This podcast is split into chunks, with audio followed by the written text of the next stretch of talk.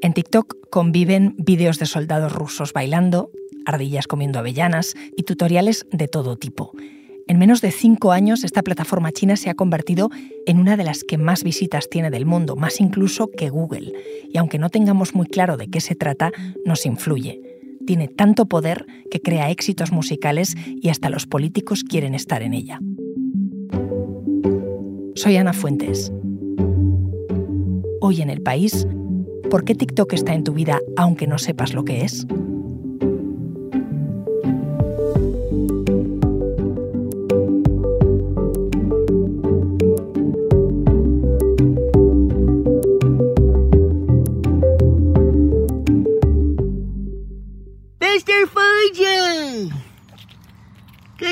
baby. those chickies. Hola, Begoña.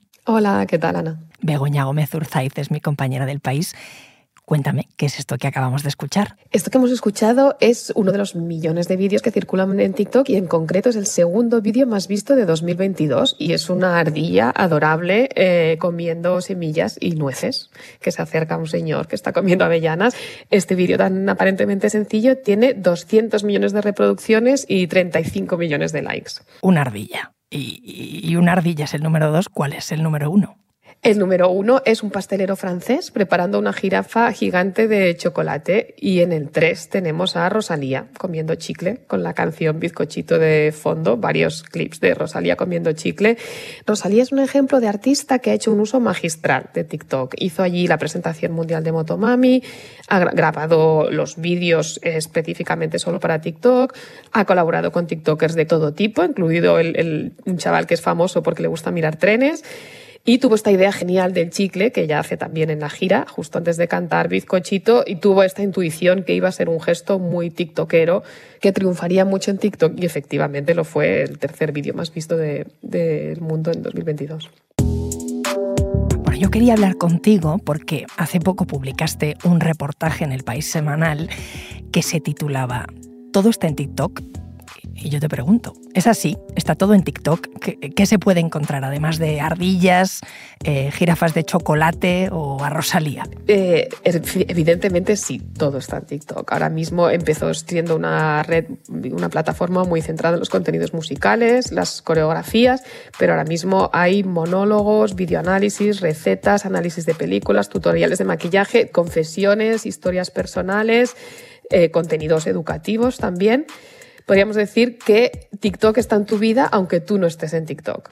Bueno, tengo muchísimas preguntas, pero antes de hablar de todos esos contenidos, cuéntame lo más básico. ¿Qué es TikTok? Pues tú sabes que ahora casi todas las redes sociales están migrando para convertirse más en plataforma de contenidos y para, y para mm, tener, digamos, más mando en lo que vemos. Pero TikTok ya nació así.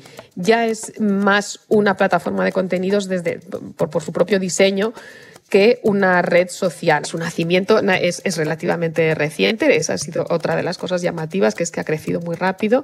Nació en China en 2018. Su fundador y propietario es Zhang Yiming, que es un ingeniero de 39 años muy discreto. Y el origen no sería. Tú recuerdas esa película que todos hemos visto, ¿no? La red social. Eh, la que Aaron Sorkin, claro, eh, ficcionalizó el nacimiento de Facebook, ¿no? Que tenía, tenía cierta mística.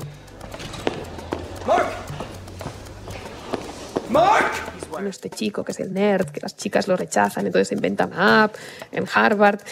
Yo creo que con el nacimiento de TikTok no podrías hacer una película, Aaron Sorkin no sacaría nada, porque es más bien una serie de movimientos empresariales. En, China ya existían eh, varias apps, había, fue una especie de fusión de tres apps, sobre todo una que se llamaba Musical.ly, que estaba basada, su éxito se basaba en, el playback y en el hecho de que tenía una, una hemeroteca de canciones muy buena, muy potente, y al fusionarlas para crear lo que en China se llama Douyin es cuando eh, implosionó TikTok y pudo triunfar en Estados Unidos. O sea, que esta es una empresa que tiene cinco años de vida y que no viene de un garaje, de un nerd como Facebook. Em, Exacto. ¿Y qué tipo de gente es la que cuelga el contenido y se pone a verlo? Eh, todo tipo de gente. Ahora mismo ya está tan extendida que todo tipo de gente. Según los datos que ellos mismos facilitan, el 32% de los usuarios globales tiene entre 25 y 34 años y el 35% más de 35. Por debajo quedan los de 13 a 25, que también son una demografía súper importante en TikTok. En principio tienes que tener 13 años para entrar, aunque en el reportaje también hablábamos con una chica de 12 años de Huesca que ya lleva dos años siendo usuaria. Se la cerraron y se lo vuelve a abrir. Eh, donde tiene más fuerza es en la generación Z porque ellos son sus usuarios naturales, los usuarios muy jóvenes, pero ya no está circunscrita solo a ellos. Hay muchos usuarios mayores en cuanto a género, el 57% de las usuarias son mujeres y el 43% son hombres. En cuanto a países e implantación geográfica, no son unos datos fáciles de obtener porque TikTok no los facilita, pero sí que se sabe que está ya muy uniformemente implantada por el hecho de que nació en Asia y después se mm, voló a, a Occidente. Esto que estamos escuchando es Sei Soya de Doja Cat, que fue la primera canción que se hizo viral gracias a los challenges, a los retos de baile que los usuarios de TikTok comparten. Eh, la gente comparte un vídeo bailando siempre la misma coreografía. Pero claro, si no tengo TikTok, eh, no sé cuál es la canción viral del momento. Yo creo que sí, que te vas a enterar porque te va a llegar, sobre todo si es, un, si es de un artista nuevo. La vas a escuchar en Mercadona, la vas a escuchar en la radio, la vas a escuchar en el gimnasio. Esa es la gracia de lo que está sucediendo ahora con TikTok, que lo que nace allí trasciende después fuera. Llegan, en el caso de las canciones, llega a los temas más escuchados de, de Spotify y a los temas más escuchados de la radio. Las compañías discográficas lo saben y están recomendando a sus artistas que hagan canciones que ya se sepa que van a triunfar en TikTok, que sean friendly para este algoritmo y que contengan este tipo de coreografías.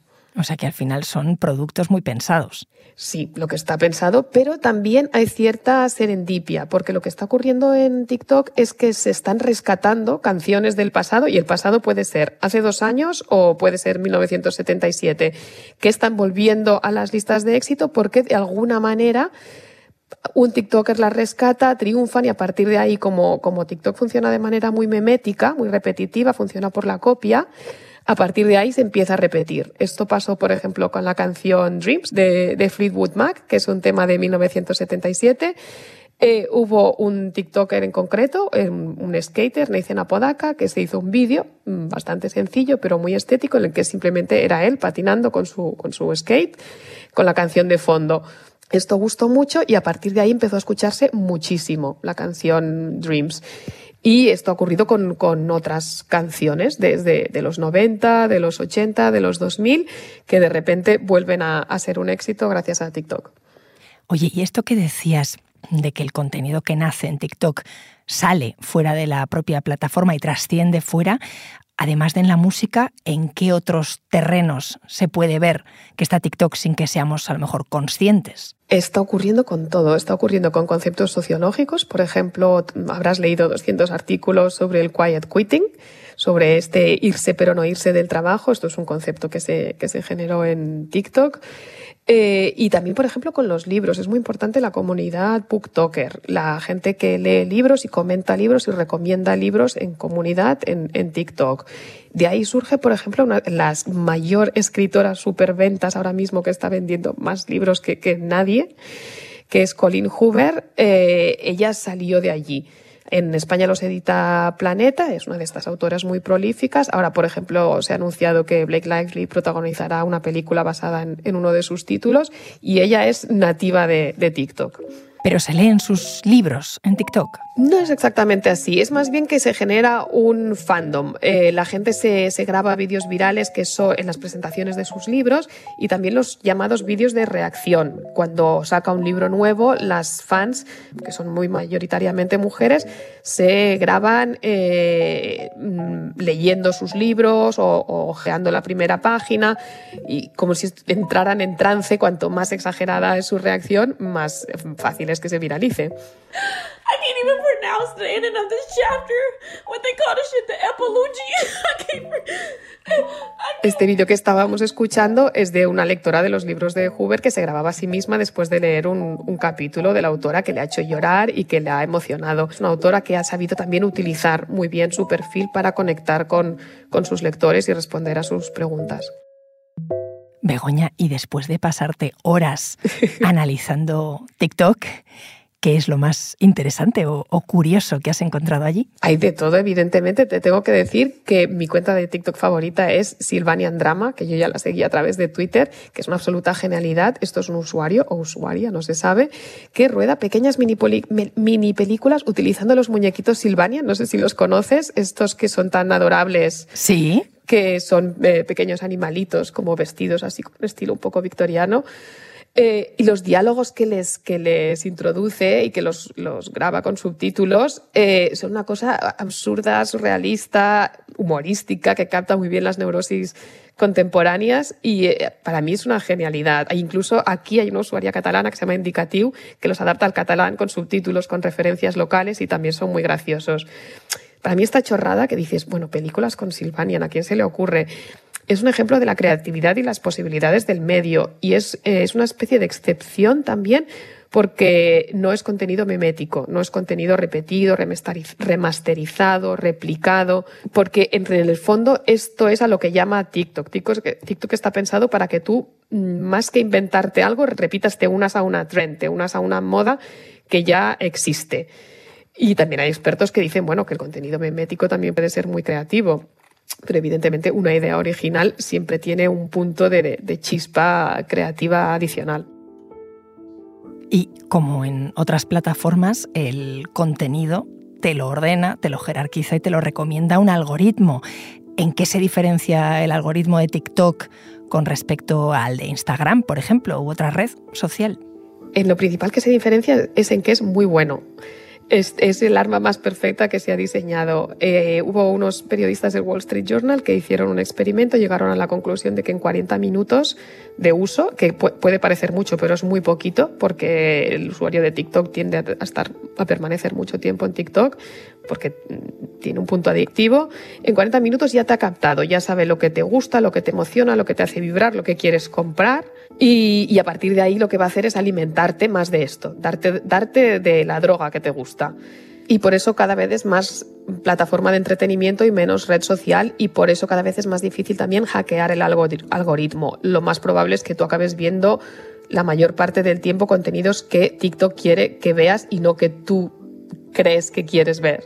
Oye, también eh, hay una lectura política ¿no? de, esta plataforma. Estados Unidos cree que TikTok es un caballo de Troya chino, que China la usa para espiar. Sí, hay mucho recelo por, por este hecho, por el hecho de ser de origen chino. Había hace poco un, reportaje de portada del New York Times Magazine y había unas declaraciones de un experto de, seguridad del, propio gobierno estadounidense que decía nadie se imagina una plataforma iraní o rusa triunfando de esta manera en Estados Unidos. De alguna manera es el invento chino que más ha funcionado en Estados Unidos. La actual Casa Blanca también tiene sus recelos, no deja, por ejemplo, a los funcionarios públicos utilizarla en ningún edificio federal, ni en las escuelas, ni en las bibliotecas, pero a la vez es curioso porque también la utilizan como arma comunicativa. Han hecho muchísimas acciones, Biden ya lo hizo en su campaña electoral, han hecho muchísimas acciones con TikTokers, por esto que decíamos, porque difícilmente se puede permanecer al margen de TikTok ahora mismo porque su poder es demasiado potente. Oye, ¿y el contenido se controla? Porque en China sabemos que sí, porque en general Internet está muy controlado. Pero ¿qué pasa con el resto del mundo? Yo he llegado a ver vídeos de militares rusos en TikTok haciendo una coreografía en medio de la guerra. Sí, esto es muy curioso, ¿verdad? Y muy, muy, muy perturbador y tiene mucho que ver como con el lenguaje de TikTok.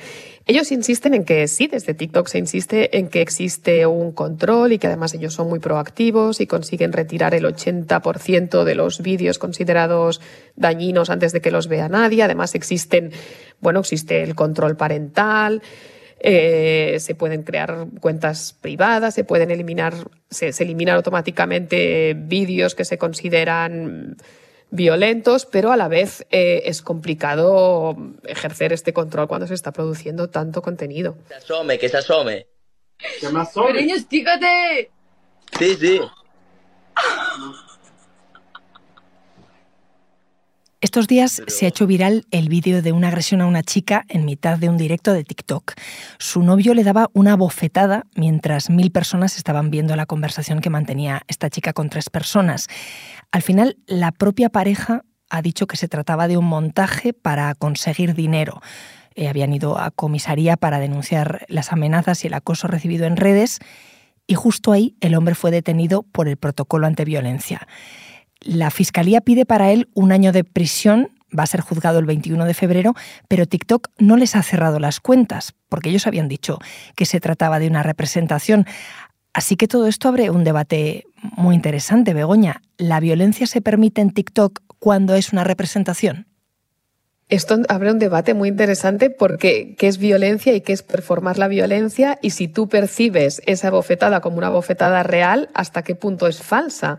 Porque no es como en el cine que tú ya tienes un pacto con el espectador. Evidentemente, claramente este caso abre un, millón de posibilidades y de, dudas éticas interesantes. Mm, no ellos evidentemente dicen que no permiten los contenidos violentos y puede que ese no sea el problema más grave que tiene TikTok ahora mismo. Para mí la cuestión es qué es qué contenidos son problemáticos para cada usuario. Es decir, si tú tienes un TCA, por ejemplo, un trastorno de la conducta alimentaria, los vídeos que van a ser problemáticos para ti no van a ser problemáticos para otra persona, pero a ti quizás sí que te exacerban tu problema.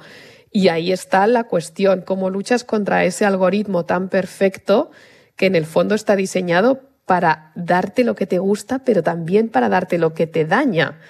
Es, muy, es muy peliaguda esta cuestión. Y también está diseñado para ganar dinero. Por supuesto, para monetizar. Al final, todo aquí todo va sobre el dinero. Begoña, gracias. Muchísimas gracias.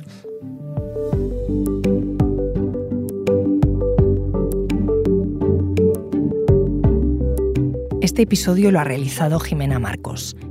El diseño de sonido es de Nacho Taboada. La edición es de Ana Rivera y la dirección de Silvia Cruz La Peña.